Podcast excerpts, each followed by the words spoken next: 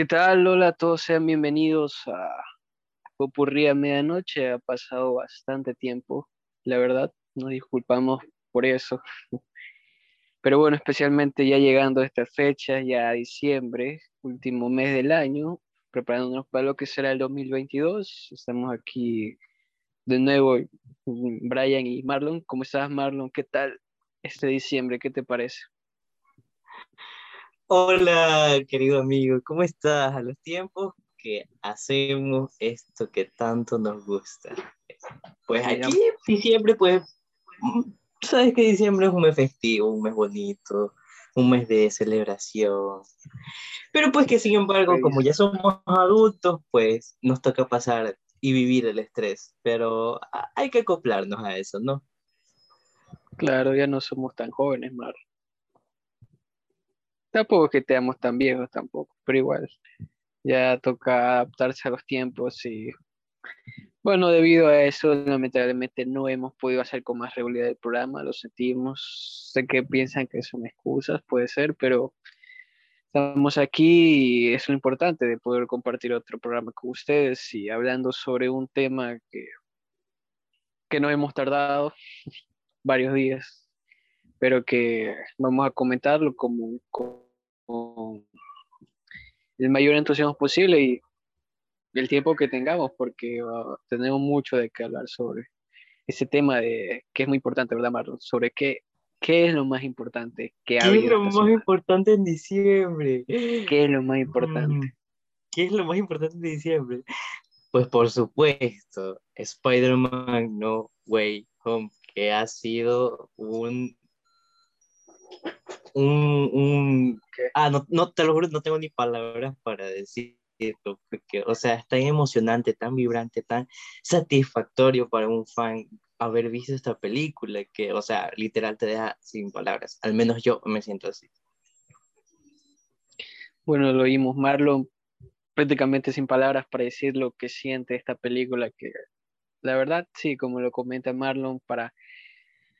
Es que podría decir que es la única película que ha llevado bastante tiempo en prácticamente su conclusión desde la primera en 2002, prácticamente, o sea, se ha venido recorriendo bastante tiempo hasta este momento, o sea, es creo que ninguna película lo ha hecho así de esta forma en donde prácticamente bueno, sabemos que en The Flash habrá un poco de ese tema de diferentes interpretaciones de un personaje, pero igual creo que nada se le puede comprar a lo que vimos en Spider-Man No Way Home, ¿verdad, Marlon? Algo que quieras comentar de tus primeras impresiones, algo en sí de la trama, la historia, el momento que quieras destacar. O sea, ya este momento, imaginamos que muchas personas los hayan visto. En dicho caso, que no la hayan visto, nos disculpamos de que puede que hablemos de, de no salga algún spoiler, así que nos disculpamos, pero si no se han visto la película, tienen que tienen que ir a vérsela.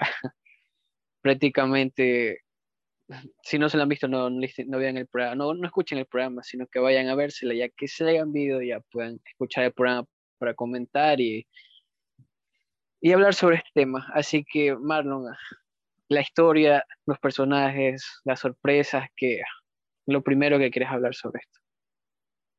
Es que, ¿cómo te digo? O sea, a veces Marvel Studios la sabe jugar tan bien que, que, incluso, que incluso aún nos sigue sorprendiendo. Y bueno, tal vez Spider-Man From Home no fue como que a lo mejor el mejor productor de Sony y Marvel Studios. Pero bueno, si tal vez no hubiera existido esa película, no nos hubiéramos llevado ahorita esta joyita que tenemos en este momento.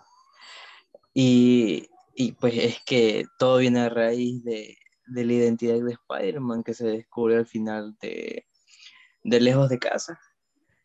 Y, y, y, eso hace que todo se venga abajo, toda la vida de Peter, todo, todo, y todas las personas que lo rodean, y cómo, y cómo esto afecta eh, al punto de que, bueno, ya, ya vamos a hablar con spoilers, ya. así que, o sea, a causa de tal vez de la bondad de él y de la bondad que, que le influye la tía May, hace que la misma tía May muera a causa de que él no actúa a tiempo con... Va de una con, con el punto fuerte. Claro. no comentaste nada del primer acto y pasaste de una segunda. Espérate, espérate. Está bien, está bien. Y, eh, yo me cuento el otro. Pero, pero es que, o sea, todo viene a raíz de, de, de las decisiones de él y que por, por, ser bueno, porque pues, o sea, siempre pensó que tal vez la vida iba a ser perfecta como superhéroe, pero ahora se da cuenta de que no. Y como al, al momento pues de, del tema del hechizo con, con el doc, con el doc, sí, con el doctor, eh, todo sale mal. Y pues literal todos los villanos de las anteriores películas de Spider-Man llegan al universo del UCM. Y, y bueno, que pudimos ver algo así al final de la película de, de Venom. Y, la, la, ¿cómo se llama?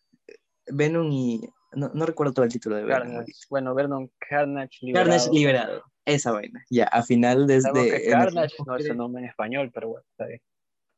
Al final de la. De, de esta película. Eh, nos, nos, pudimos dar cuenta de que, que ahí ya se había desatado ya el multiverso a causa del hechizo. Y, y vemos como Eddie Brock termina en el UCM. Aunque bueno, hablaremos más de este tema.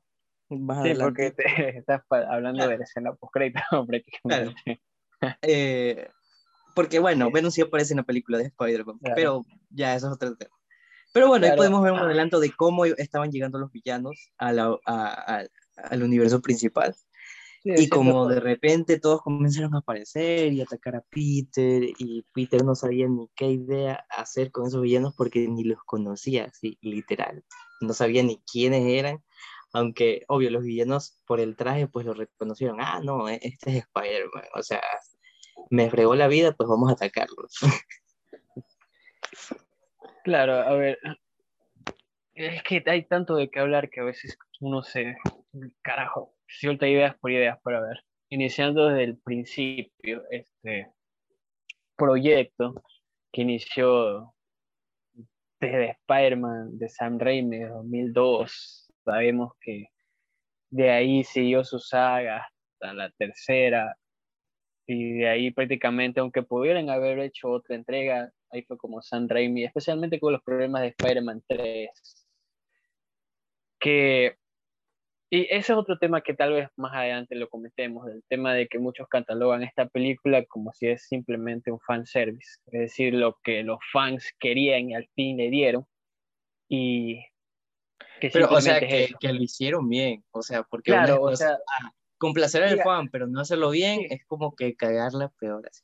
Mira, ya, ya, lo han hecho, pues, Quicksilver, sí. WandaVision y sí, bueno. exacto, en WandaVision nos, nos embarraron la cara de pastel, de torta, de pastillaje, horrible. Para, para no, al, bueno, alejarnos bastante desde un principio, como te digo, en Spider-Man 3, Sam Raimi en un principio no quiso incluir a Venom en esa película su villano principal iba a ser Harry Osborn, convirtiéndose en el nuevo Don de Verde.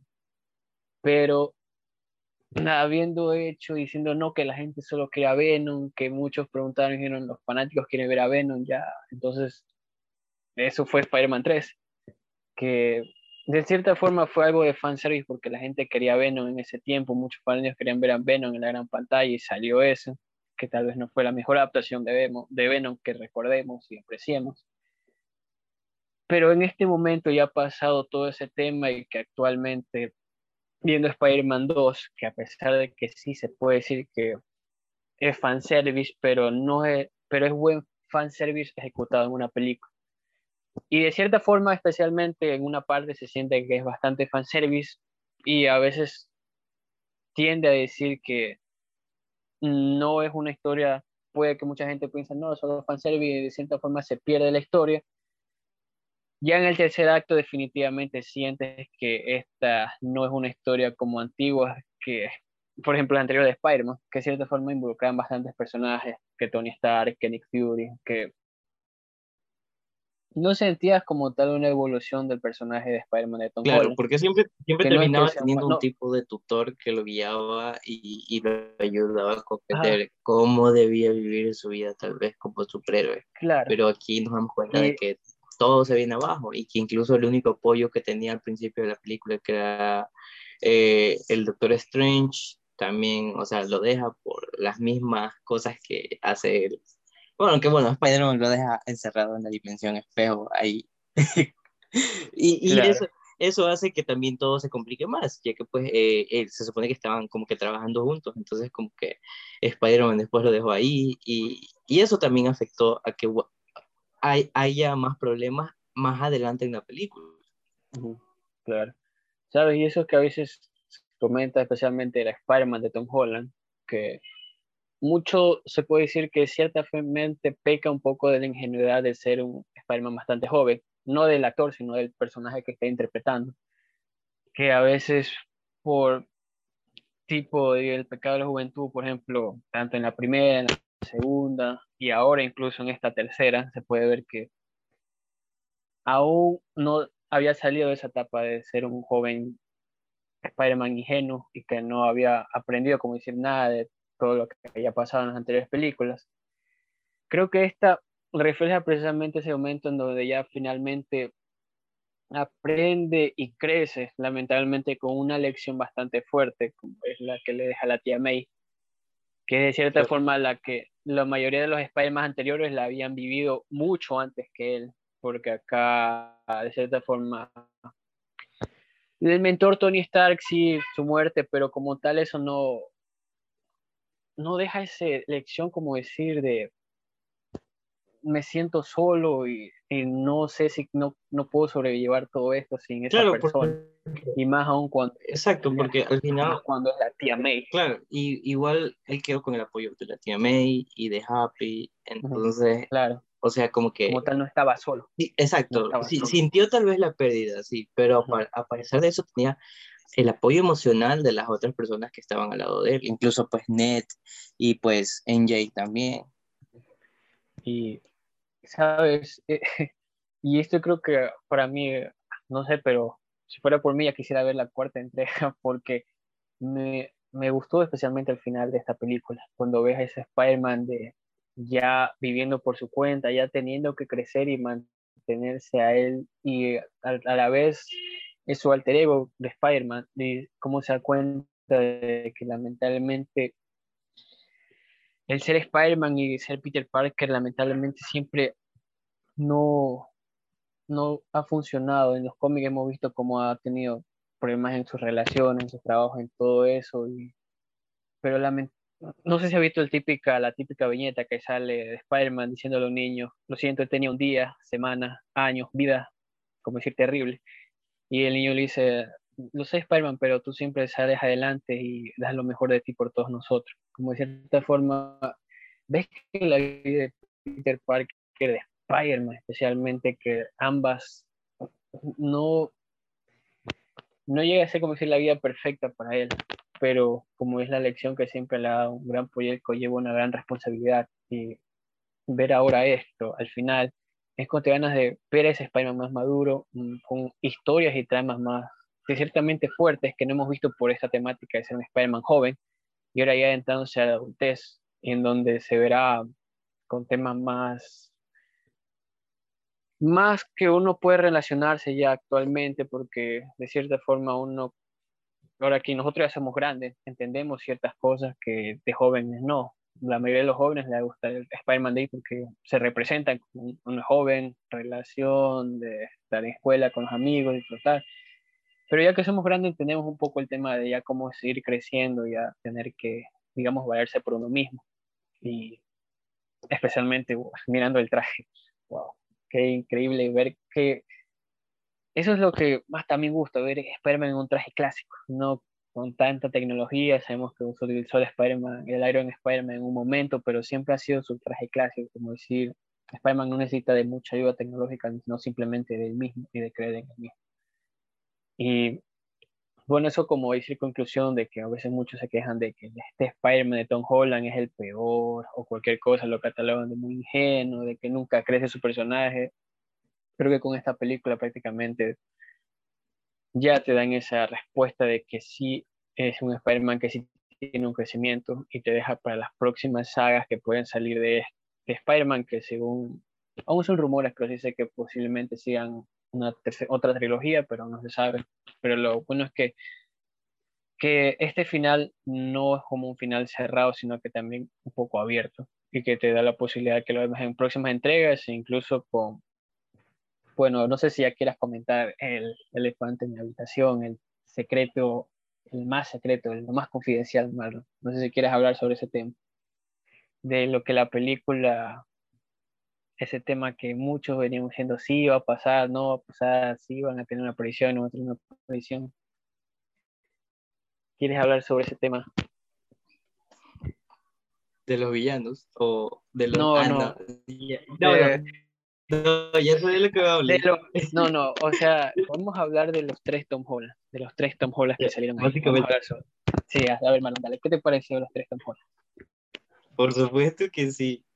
Wow, o sea, que de verdad qué emoción al momento de, de, o sea, tal vez nunca te imaginaste y por tantas filtraciones que eran reales, que no eran reales, que si iba a pasar, que no iba a pasar. Yo la verdad estaba con una incertidumbre terrible porque no sabía qué era real y qué no.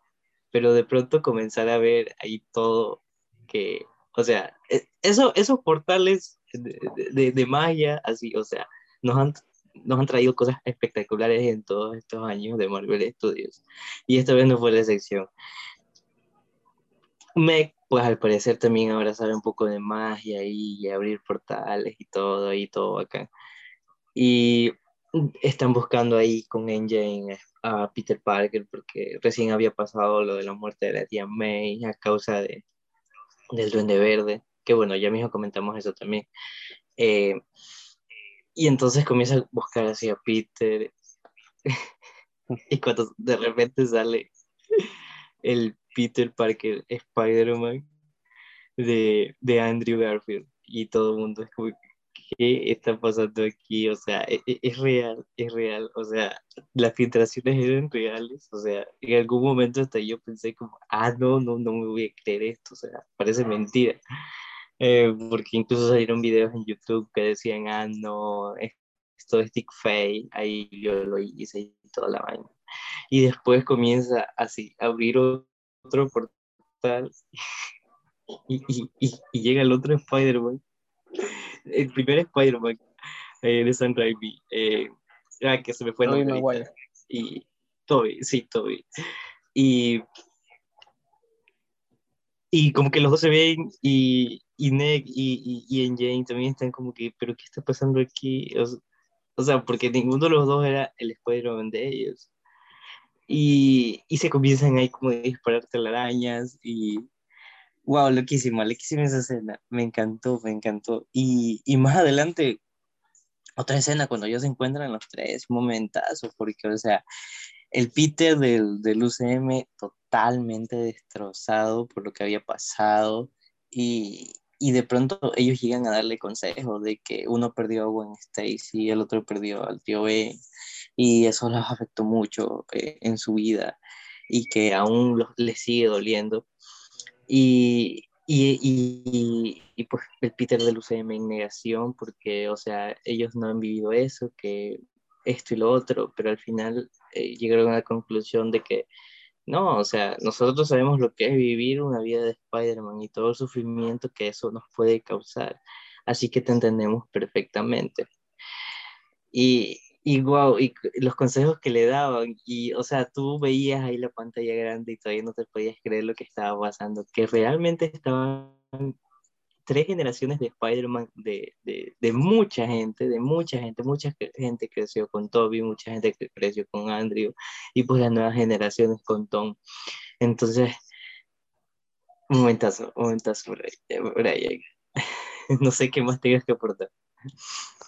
Sí, la verdad, sabes, antes de que se haga el estreno, mm, miré todas las películas nuevas de, desde las de Sam Raimi, todas, y las, especialmente de, de Mark Webb con Andrew. Y llegas a apreciar ciertas cosas que en su momento tal vez no. A pesar de que esta es una gran película, sigo, a mi criterio, la segunda de Sam Raimi es la mejor de Spider-Man que exista. Esta también es buena, pero no puedo sacarme de esa, especialmente viéndole de nuevo. y viendo también la de Andrew Garfield y viendo todo el potencial que tenía, lamentablemente pasó lo que pasó y no, no fue bien a la segunda, a pesar de tuvo un momento increíble la segunda con Andrew Garfield, todos recordamos la muerte de Gwen Stacy, todo momentazos y, y especialmente ya ir al cine y ver y es, es raro, es raro ver esa, esos actores que tú, e, esas interpretaciones que tú viste desde pequeño, bueno, yo crecí con la de Sam Raimi, y bueno, también en su momento ya fue grande, ya también las de Garfield y ahora las de Tom Holland, ya que soy más adulto. Y entonces de cierta forma sientes nostalgia, nostalgia y como de cierta forma tu infancia, ver todo junto. Es algo como, mm, no, no te deja sin palabras y simplemente sientes emoción por dentro ver eso y solo quieres disfrutarlo. Si dices, rayos, no quiero que nunca acabe, quiero sentir este momento para siempre. Y especialmente la interacción, llega un momento cuando los tres están juntos y se interactúan y el tema de, no sé si te acuerdas la parte en la que él dice de que, como dice Andrew, yo soy el, como decir, el, el menos interesante de los tres y cuando Toby le dice, no, tú eres increíble, porque muchas veces se criticó el, el Spider, la versión de él, incluso él se sentía mal diciendo que interpretar al personaje le hizo mucho daño porque creía que no había dado todo lo suficiente y ver que ellos lo apoyaran es como de cierta forma referencia, decir, tú lo hiciste bastante bien y, y tu versión fue increíble y todos nosotros te apoyamos y es, es como decir, compartieron el mismo traje, o sea, diferentes versiones, pero de cierta forma los tres entienden lo que es ponerse ese traje, lo que representa, tanto el actor como sí, porque como actores que tienen ese papel y un personaje que representa tanto para la cultura popular, para las personas, para los jóvenes, los niños, los adultos, todos, es decir, tu gran peso que te dan, pero a veces, como dice, como mencionaba, tiende a decir, es demasiado peso para mí, no quiero fallar, no quiero quedar mal, pero lo, siempre dar lo mejor de ti, eh, o sea, clara dirección de vida en tiempo real y más en los personajes como hemos visto y nada, simplemente no sé, pero me quisiera poder verlos en más películas. Quisiera que, que no se termine ahí, la verdad. Quisiera que siga esto y que no se termine no quisiera perder ese momento y decir, solo fue para esta película, no sé, quisiera verlos de nuevo en otra o no los tres juntos tal vez, pero no sé, a Andrew o a Toby o algo. Bueno, más adelante hablaremos sobre el tema de lo que será un poco lo que se vio de la película Doctor Extraño y Multiverse pero como tal comentando esta parte, es simplemente increíble, pero cuando la vean van a sentirse emocionados, especialmente los que han visto todas las películas, ciertas personas que tal vez no entenderán ciertas referencias eh, porque no hayan visto las películas, es recomendable que las vean o en dicho caso simplemente disfrútenla y saquen sus propias conclusiones ya que aparece este momento de que se sintió increíble y a la vez raro ver a los tres Spider-Man ahí, increíble. Y bueno, ahora ya que hablamos de, de, los tres Tom Holland, ya hablamos un poco de lo que es el crecimiento de Spider-Man que se ha visto, ahora vamos a comentar de lleno lo que es los villanos, estos villanos. Por supuesto. Marlon en sí, estos villanos que, wow, grandes interpretaciones, a veces no sé, pero a pesar de lo que los héroes son los principales, siempre siento que los que mayor se llevan a relucir son los villanos. Siempre me ha parecido que una película los que sigan mayor relución, mayor trabajo y mayor, como decir, carisma siempre han sido los villanos. Y qué villanos los de aquí, Marlon, qué, qué te pareció esta aparición de tantos villanos que son muy recordados por nosotros. A ver, bueno, he de destacar que los que yo, o sea, los vi con más presencia durante toda la película fue pues eh, al doctor Otto Octavius, interpretado por Alfred Molina, y pues a, um, al Duende Verde, Norman Osborn, interpretado por William Dafoe.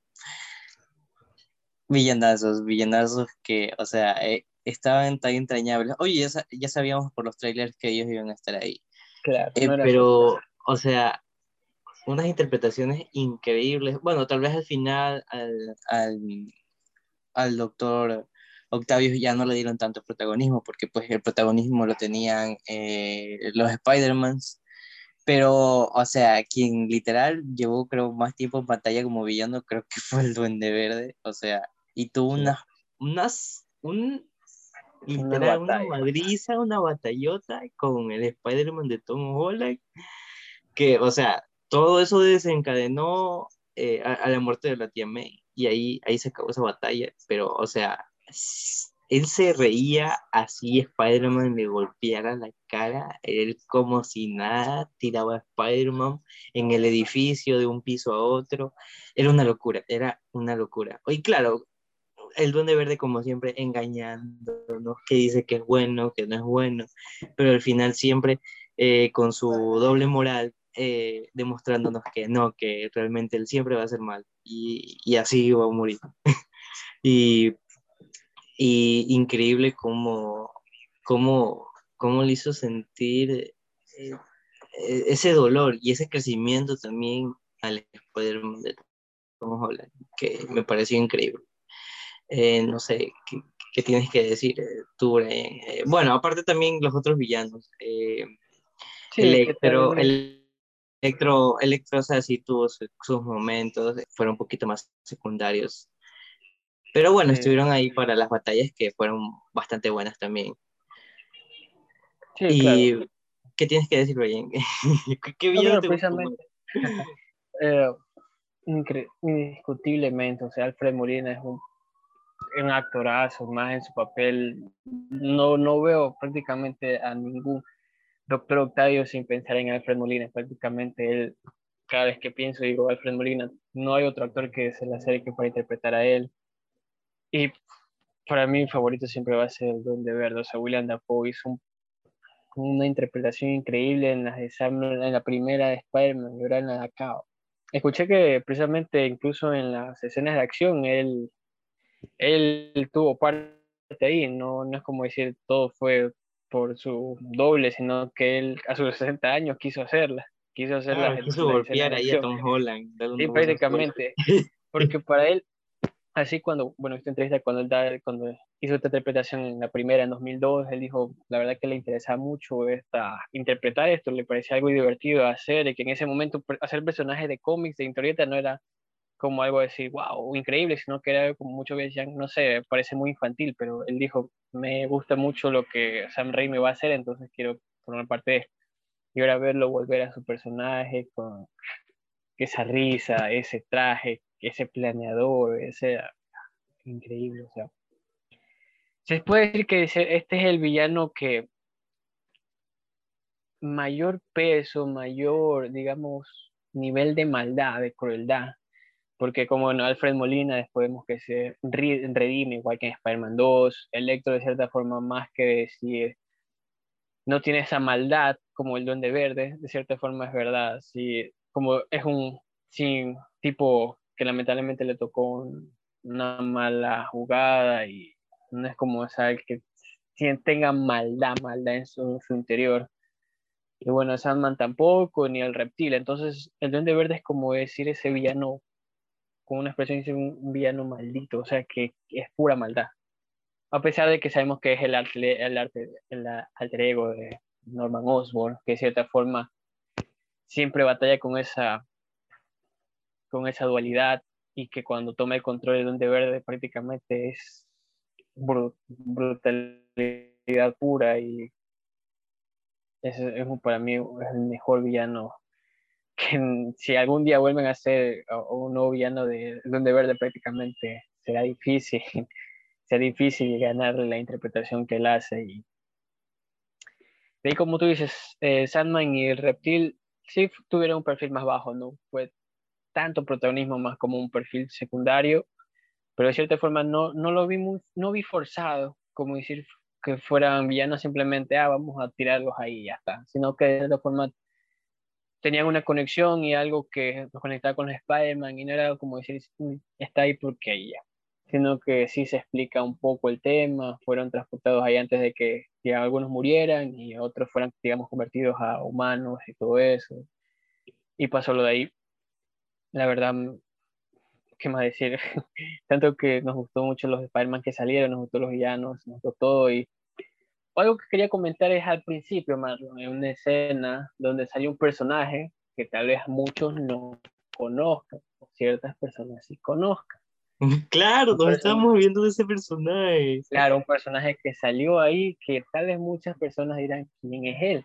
Porque la gente se emociona por ese personaje que está presentado con Spider-Man, Tian May y Happy. ¿Qué, qué, qué es esto, Marlon? ¿Qué es esto de aquí para comentar este personaje que salió? ¿Qué es Pues, interpretación? Pues bueno, e- es, curioso porque, o sea, bueno, hablemos un poquito de Hawkeye. En Hawkeye, en el capítulo de, de la semana que pasó, capítulo Sí, 5, sí. sí, sí, capítulo 5, al final de ese capítulo nos dieron un nuevo vistazo a, de nuevo a Kingpin.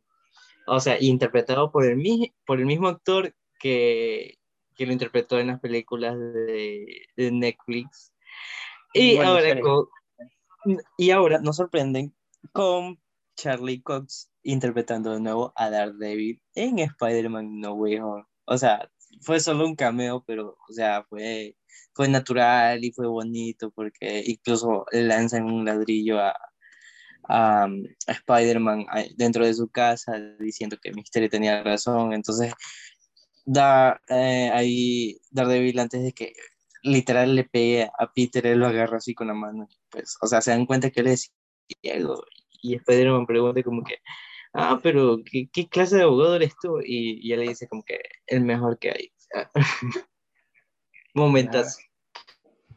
Claro, o sea, prácticamente, eh, como tú mencionabas, Hawkeye, al final del episodio nos dan esta, esa vista de este villano que ya nos había bien preparado toda la serie, decir quién es el jefe, el jefe que está a cargo de todo esto, después de Wilson Fisk, Kingpin en la serie de Daredevil, muy buena serie, si no se la han visto, muy recomendada, gran serie, grandes personajes y especialmente ahora ver que forman parte.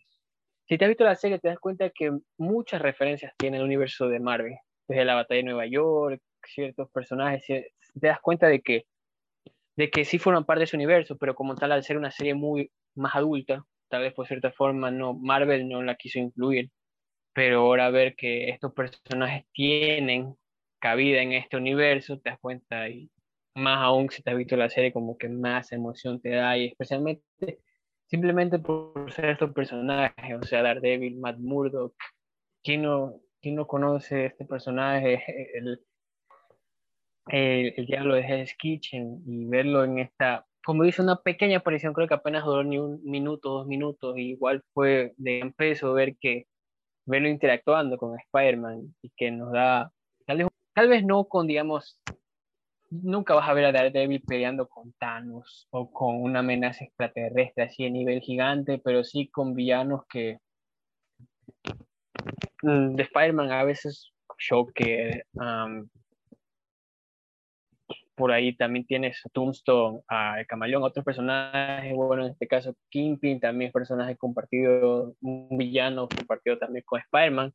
Quién sabe si en un futuro no veamos a Spider-Man luchando contra Kingpin y aliándose con Daredevil, porque Claro. es una, un- Y, y re- recordemos que en un- una entrevista que hicieron los productores de Hawkeye, dicen que al final de la serie de Hawkeye se va a revelar si la serie de Daredevil sí es canon dentro del, del UCM o no. Mm, Y ahí nos están dando como una pista de lo que se viene para el futuro, más o menos. si ya viste Spider-Man prácticamente, por favor, por favor, ¿cómo no va a ser canon si ya está ahí? Pero Claro, bueno, no, y bueno, no, no, no sé si hace poco, hace poco también hicieron ya canon la serie de, de, de la gente Carter, que también, claro, la gente que también hicieron así mismo Decía en también que la, la serie, ajá, que también las- la serie de agentes de Shield también creo que posiblemente también sacaron, no me recuerdo bien si, si habían comentado eso, tengo que verificar muy bien porque es una serie que ya tiene bastante tiempo al aire, bastantes temporadas y hay que ver porque, bueno, una vez hablado de este tema, creo que hemos cubierto bastante sobre Spider-Man No Way Home. Vamos a hablar sobre las escenas post créditos, Marlon. ¿Qué te parece si cerramos con las escenas post créditos? Luego ya habiendo hablado de la trama, de los secretos, los personajes, los cameos, todo que podemos ver ahí. Hablemos de lo que nos deja esta entrega para futuras películas que ya se van a estrenar en los próximos años que vienen. Nuevos personajes que puedan salir. Así que, ¿qué te parece si comenzamos con eso? Para terminar ya el podcast. Hablar sobre lo que nos deja Spider-Man No Way Home como esa escena post-crédito. ¿Quieres comentar una tú primero? Bueno, hablemos de la primera escena post-crédito, Brian. Que, que, o sea, bueno, ahora, o sea, por ahí leí por internet de que ahora también hay un universo de escenas. Es curioso que en la película de, de Venom Carnage Liberado, eh, al final de esa película, donde Eddie Brock eh, con Venom se transportaron al universo de Spider-Man.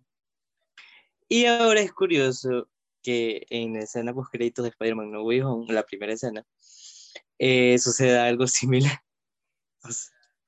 O sea, está ahí Eddie Brock hablando con ahí con un camarero ahí del barcito y él explica que, que, en el mundo que está ahorita es muy diferente tal vez a donde él vivía, eh, porque hay distintas cosas como más villanos, hay alienígenas, hay mucha tecnología, hay muchos superhéroes, o sea, hay mucho de todo.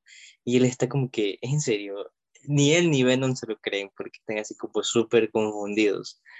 además, como que siguen así como que, que de, de, de paseíto en, en eh, como que de viaje así, descanso. Se otra vez se vuelve a transportar el universo de él, porque pues eh, al final de, de, la película de, Spider-Man, eh, Doctor Strange pues hace que, que todo el mundo olvide a, Spider-Man así para siempre, que, que Spider-Man es Peter Parker, incluso pues Ned y, y Jane.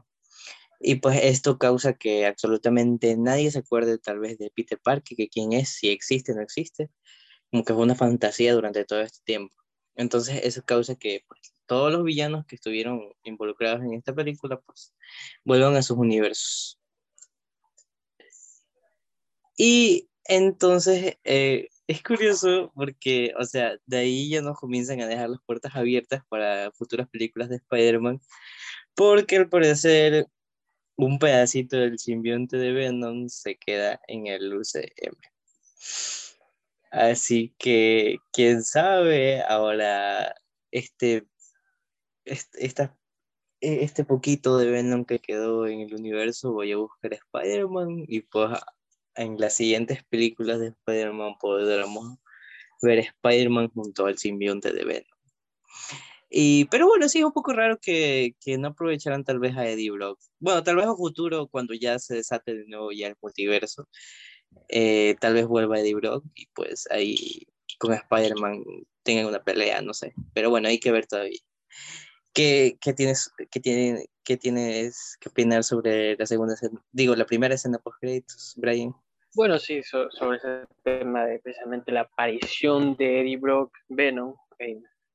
como vemos en el final en Venom 2, Carnage Liberado, vimos que en esta película iba a estar tal vez lo esperamos un poco antes, pero es entendible que muchos personajes se sobresaturan y después no sabes dónde va cada uno, entonces hubiera sido complicado. Pero bueno, lo vimos en la escena post-créditos, la primera, en donde, bueno, como tuvo un mensaje, está hablando sobre este tema, ¿verdad? Están comentando.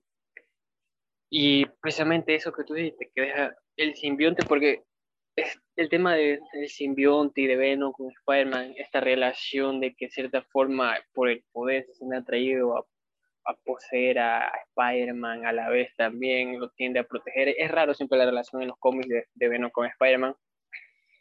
Y bueno, con ese tema de que se quede un, un, una pequeña fracción del simbionte, da esa esperanza de que vemos en futuras películas a Spider-Man usando el clásico traje negro especialmente tal vez, quién sabe si se da la adaptación al final de Secret Wars y ahí vemos a Spider-Man con el traje negro, quien dicta que no, ojalá que se quede. Sería increíble y ahora como tú mencionas, tal vez no sea la última vez que vamos a Eddie Brock Venom en, en este universo de Marvel, como tú dices, el multiverso se abrió especialmente con la segunda escena post-crédito que más va a explorar ese tema del multiverso. Tal vez aquí lo vimos en una porción de lo que realmente puede ser. En la serie What If también vimos una porción de lo que realmente puede ser y esperemos que Doctor Strange, Doctor Strange de Multiverse Madness se explore mucho más este tema que prácticamente un resto gigante y con distintas posibilidades y precisamente vamos a eso conecte con la segunda escena post crédito que se vio en la película, mano. Que más que escena post crédito fue como un teaser, un trailer, podríamos decirlo así, ¿verdad? Sí, y me encantó porque volvió a aparecer nuestra querida brujita, Wanda Maximoff, como la bruja escarlata. Eh, claro, ella ahí en su, en su, en su cabañita, en lo que al final quedó en, en WandaVision, así agilada de todo mundo, entonces de pronto llega Doctor Strange a pedirle ayuda porque todo se está descontrolando y necesita más ayuda en, en temas de, de, hechizos y todas esas cosas y pues a pesar de que él sabe bastante, creo que de alguna manera va a necesitar a Wanda para algo. Y quién sabe qué pasa en esta película, si Wanda sea buena, sea mala, porque recordemos que al final de, de la serie de WandaVision eh, ella está con el objetivo de buscar a sus hijos entonces no sé en qué, en qué, en qué termine todo esto. Además de que podemos ver a un Doctor Strange malvado, todavía no sabemos al 100% si es el mismo de What If o es otro Doctor Strange malo. Y también vemos la aparición de América Chávez, eh, que pues al parecer ella, sus poderes son viajar por distintas realidades. También vemos a Wong. Y, y wow, se, el próximo año, en mayo, va a ser espectacular. O sea, yo, yo, ya quiero que llegue esa película. Estoy muy, muy fascinado por tal vez ver de nuevo a, a, a Wanda en, acción. Ahí, vamos a ver qué nos trae ahora. ¿Y tú qué, qué, tienes que opinar sobre esto, Rey?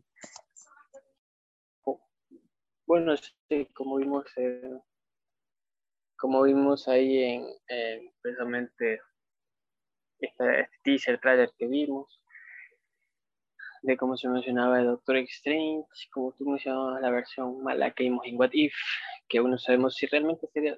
Me quedo con la frase final que dijo este, el personaje de Mort, que ha, dado otra vez su participación, que vimos en el Doctor Strange 1, que mencionaba que el más peligro que hay en el multiverso eres tú, Strange, especialmente esta versión malina que hay, que a pesar de que en What If vimos que tenía momento de redención, al final no sabemos muy bien, porque hubo tantas, tantos como fragmentos que vimos ahí, vimos un momento Doctor Strange ahí que estaba con, ¿cómo se llama? La, la que fue su novia, ¿cómo se llama?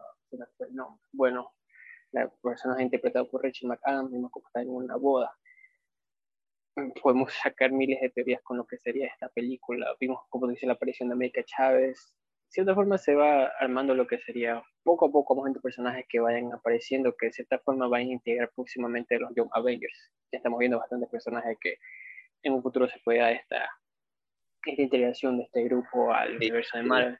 De ley, de ley, ver una integración, porque estamos viendo en distintas eh, series y películas a, a posibles eh, vengadores jóvenes eh, para... Sí, especialmente sabiendo que ahora todos los, el tema de los vengadores como tal no hay una agrupación. Sabemos que Steve Rogers, Tony Stark no están, Thor está en otro mundo, muchos personajes como tal no tenemos Hawkeye, pero como tal no hay una formación de los vengadores. Entonces, ¿quién dicta que próximamente vamos a esta agrupación dando paso, especialmente enfrentarse a unos villanos que ya se van desarrollando como el, el, el Conquistador. Pero bueno, es un futuro, vamos a sacar miles de sobre eso. Um, aparte de eso, vimos otro personaje que en los cómics es muy reconocido como el Shumagorat, este pulpo con un ojo, este ser bastante poderoso que la verdad siempre he tenido fascinación por los villanos así que, se, que uno lo ve en las viñetas eh, son espectaculares y adaptarlos a la gran pantalla, la verdad, me muero por ver cómo adaptarán y cómo sea este villano de Shumagorat, a pesar de que no, no creo que sea el villano principal. Sabes, últimamente ha salido bastantes teorías sobre esta película. Estaba escuchando que muchas dicen que se integrarán también otros personajes de otros multiversos. Se dice que también tenga aparición aquí el profesor Xavier, también Red Richards. Se dice que saldrán el grupo de los Illuminati aquí esta película creo que si ya en Spider-Man vimos bastante interpretación de diferentes personajes, aquí esta creo que puede ser la que más personajes puede incluir que hayamos visto, nuevos personajes que nunca habíamos pensado que aparecerán, aquí aparecerán Kevin Feige, incluso dijo que habrá personajes que nunca esperáramos ver en esta película y eso te da bastante emoción viendo de que lo que puedan hacer aquí, lo que será para el futuro de toda esta fase del universo de Marvel, que imagino terminará en un gran evento como lo fue Avengers Endgame. Y veremos qué tal, y apenas nos están dando estos indicios con lo que será Doctor Strange y the Multiverse, Multiverse of Madness, que aún no sabemos mucho, pero lo poco que sabemos, la verdad, nos da bastante que pensar. Claro, hay que ver qué, nos depara ahora todo, todo el multiverso y cuántos tal vez no, tal vez varios personajes de, de películas anteriores se puedan rescatar gracias a esto. Y es una nueva oportunidad para tal vez volverlos a ver, a reinterpretar esos personajes tan icónicos que, que vimos en películas como los X-Men. Y, y, bueno, nuevos actores también, a ver cómo, cómo, cómo encajan con el personaje y cómo les trae un desarrollo a los personajes que ya conocemos. Y así, Y bueno, creo que al fin estamos terminando este mega análisis de Spider-Man No Way Home. Sí, la verdad podríamos estar aquí sentados hablando de muchos otros temas de Spider-Man, pero la verdad es que después se nos dos horas de programa hablando sobre este tema, porque esto da para bastantes temas que hablar. Pero tenemos que ver el momento para si nos hace muy largo todo. Claro, y bueno, pasando así noticias súper rápidas, eh, eh, ya para terminar el programa. Eh, Eternals ya estará disponible en el mes de enero en Disney Plus, así que pues si no lo pudieron ver en cine, pues ya aprovechen en Disney Plus y la podrán ver. Claro.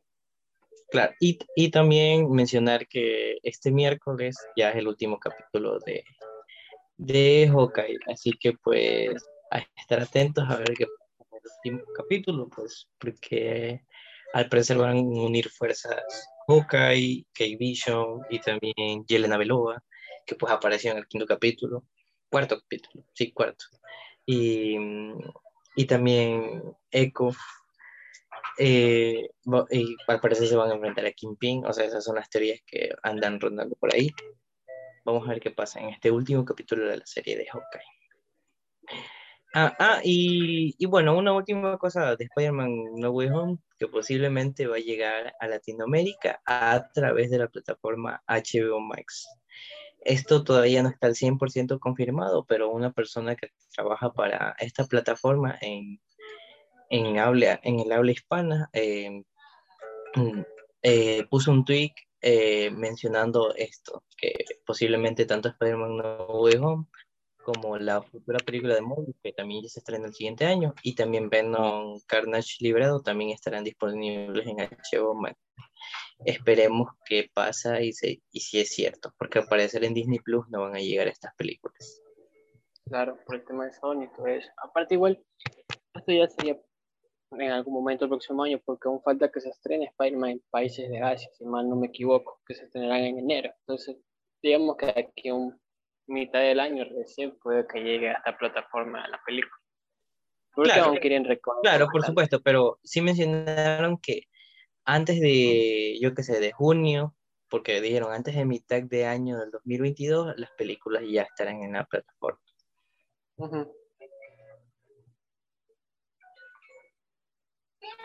Y bueno, eh, eh, algo último que mencionar, bueno, otros temas, eh, ya, están ya están comenzando a estar disponibles las nuevas historias breves de final de año de Elite en Netflix.